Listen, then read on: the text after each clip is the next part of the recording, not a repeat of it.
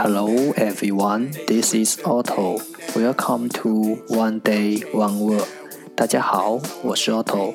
您现在收听的是荔枝 FM 幺四七九八五六，图听每日十五分钟英语之每日一词。欢迎收听，欢迎订阅。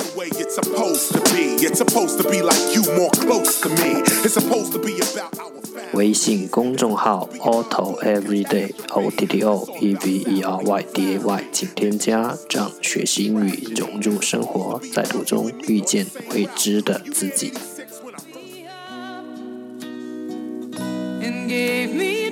让我们一起简单的坚持每一天。Day three hundred and ninety-four.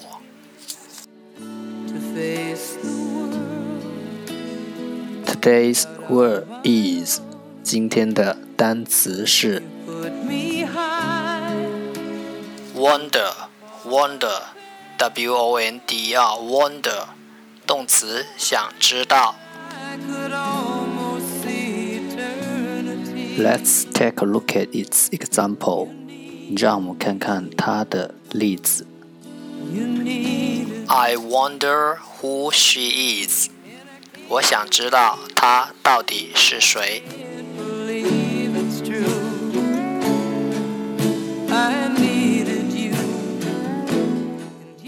Let's take a look at its English explanation. 让我们看看它的英文解释。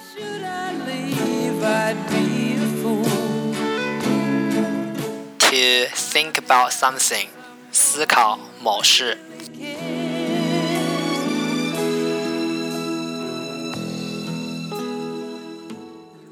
Let's take a look at its example again. 让我们再看看它的例子。When I was lost, you took me home. I wonder who she is. 我想知道她到底是谁。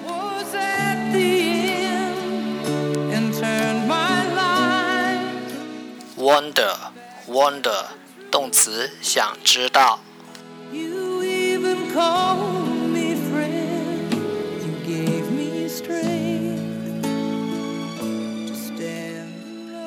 思维的活跃让一个人拥有灵动的灵魂。